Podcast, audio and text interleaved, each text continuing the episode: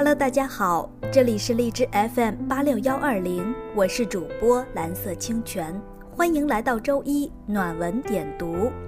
今天我想跟大家分享一篇文章，叫《自己懒惰就不要给努力泼脏水》，以此与大家共勉。它的作者是西风南浦。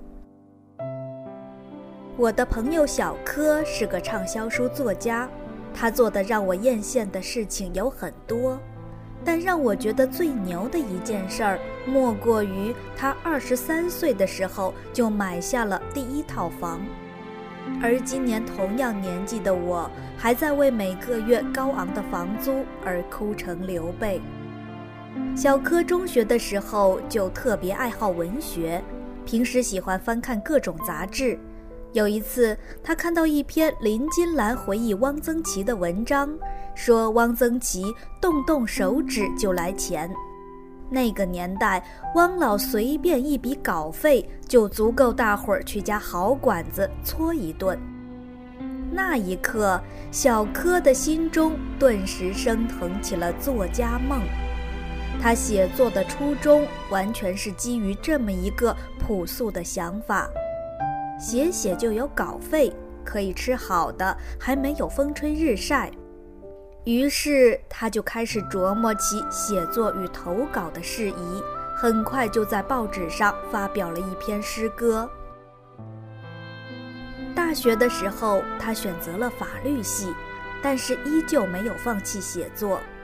大二投给《光明日报》《中国青年报》几篇法律文章，一两个星期后就发表了。收到好几百块钱的稿费，这在当时可是一笔巨资。后来他代表学校的诗社参加比赛，拿了个省特等奖，在杂志发表散文小说，稿费也不少，从此一发不可收拾。终于过上了梦寐以求的动动手指就来钱的日子。没毕业就自己买了电脑，提前迈向经济独立。二零零二年底，离大学毕业还有半年，他提前去了一个心理学刊物求职，一下子就被老板录用了。当时他与其他三个人租住在一个狭小的老式楼房里，每天为谁先用卫生间而闹得不可开交。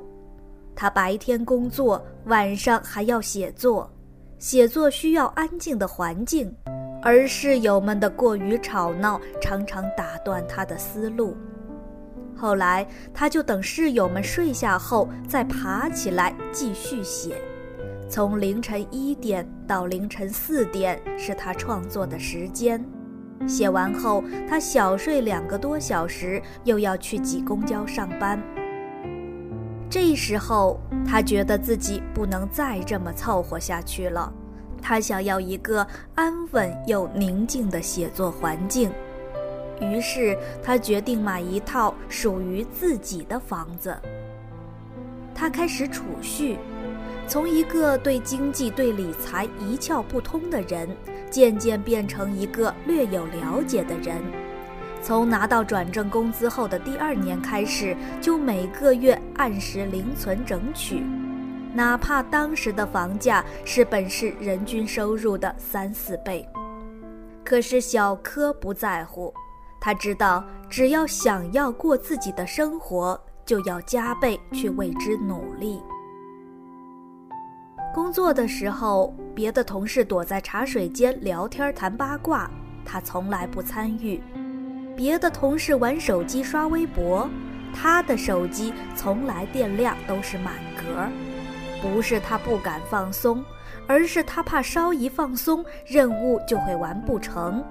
他没有时间加班，就要提高自己的效率，尽量不把任务留到下班以后，因为下班后他还要写自己的书稿。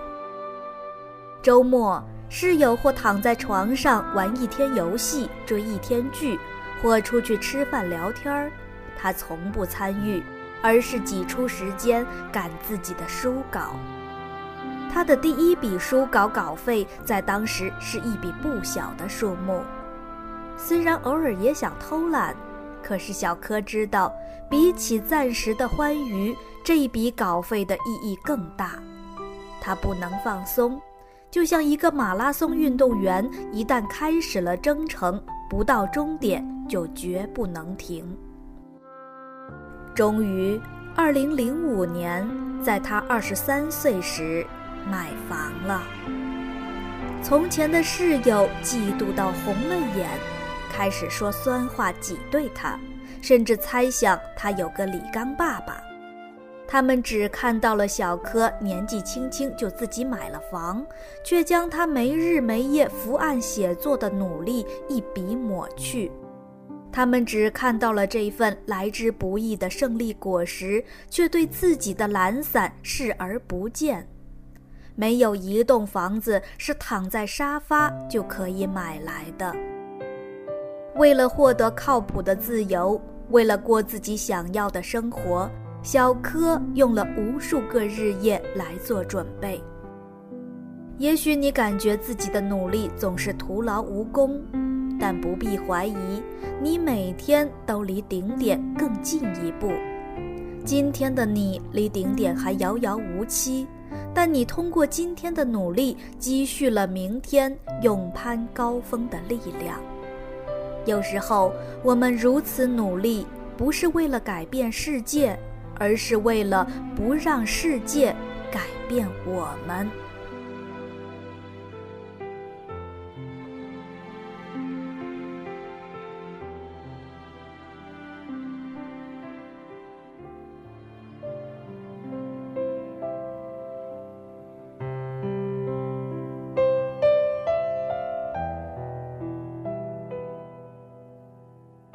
前段时间，我认识了一名电台主播，叫小北。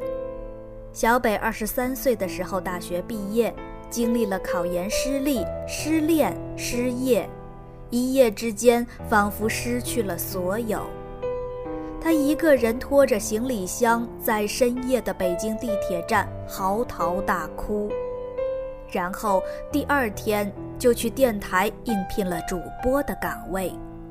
他知道生活从来不相信眼泪，除了努力，我们别无选择。刚刚开始做电台主播那会儿，她还是一个普通话都说不标准的南方姑娘，拿着不到三千块的月薪，在大城市里尴尬地生存着。每当夜深人静的时候，他会躲在夜幕里抹去眼角委屈的泪水，把藏在心里的梦想拿出来擦一擦。他想在三十岁的时候在大理开一家叫“一路向北”的客栈。如果你已经制定了一个远大的计划，那么就要在生命中用最大的努力去实现。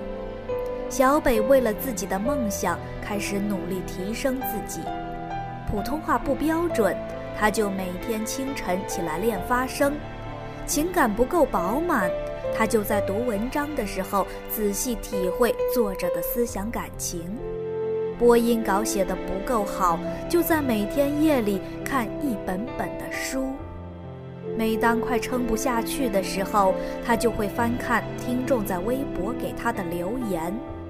那是用无数的汗水换来的一条条肯定，又是这一条条肯定激励他去变得更好，更好。今年三月份的时候，他开通了自己的公众号，不管工作多忙，每天晚上九点零九分准时推送。如今半年过去，粉丝数量已经突破一百万。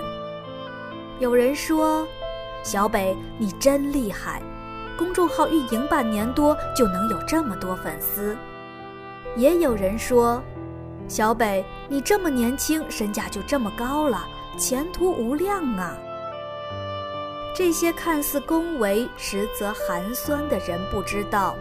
这样一个从一无所有到如今成立自己工作室的姑娘，在这三年里经历了什么，做了多大的努力，又在不为人知的夜里留下了多少辛酸泪？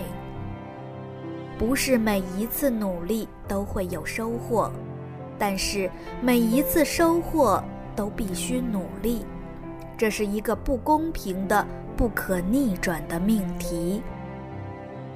如今，小北已经二十五岁，再也不是那个拖着行李箱在地铁站哭的青涩姑娘了。或许距离三十岁还遥远。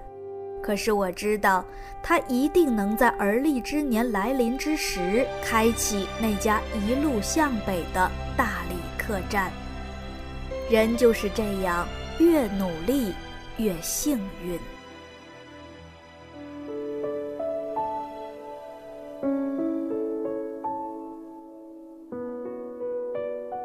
我和露露从小一起长大。而如今，我还在北京的写字楼里苟且偷生，他已在西雅图的外贸公司谈笑风生。高中的时候，露露的成绩就一直很优秀，我妈总是让我向她学习。我一边打着游戏，一边满不在乎地说：“哎呀，人家就是比较聪明啦，我学不来的。”高考后。露露以优异的成绩被人大录取，我还感叹上天没赐给我一个好智商。后来我去他家玩的时候，才看到他书桌上堆积如山的练习册。原来他把市面上能买到的练习册都做了一遍，各科笔记和错题集都做了五六本，而我呢？差不多把市面上能买的游戏都玩了一遍吧。大二的时候，我还在纠结考哪所学校的研究生，露露已经开始为出国深造做准备了。她花高价报了某英语培训机构的辅导班，按照学姐学长的指导买了辅导材料，开始备战托福和 GRE。从那个大二暑假开始，他假期就没有回过家，偶尔回家一次，也是待一个星期左右就走。我问他为什么不在家里复习，他说在家里不安静，怕懈怠，还是一个人在寝室复习效率比较高。于是，在我暑假醉生梦死的时候，露露已经将辅导书看过一遍了。不出所料，他最后被美国著名的斯坦福大学录取，开始了留学生涯。他考上后，有很多学弟学妹来求经验，大家都把他当学神一样崇拜，说他天资聪颖，天赋极高，自己望尘莫及，云云。其实他们根本不知道，学神只不过是把他们玩的时间用在了复习上。就像那句话说的，其实以我们大多数人的努力程度，根本轮不上拼天赋。优秀之人之所以优秀，不过是他们真的付出了比你更多的努力。自己懒惰，自己放纵。自己过得不好，就不要给努力泼脏水。当你已经觉得自己非常努力时，必须要明白一个不幸的事实，那就是不管你多努力，一定有人比你更努力。努力是不会背叛自己的，虽然梦想有时会背叛自己，就算努力也不见得一定能实现。但是。不如说，多数实现不了的，不过只是你没有努力过的事实罢了。影响你成功的，永远都不是努力，而是你无止境的借口和懒惰。现在，我依然在只有一个人的办公室里写下这篇文章，我依然会在别人的不解中坚持写作。写作会占用我的空闲时间，也不会给我带来收入。可是以后的事儿谁知道呢？比起年龄相仿的其他人，我真的是差太多了。唯有这样，我才要更加努力，不为模糊不清的未来担忧，只为清清楚楚的现在努力。今天的节目就到这里。如果你有什么想法，欢迎给我留言。我们下次再见。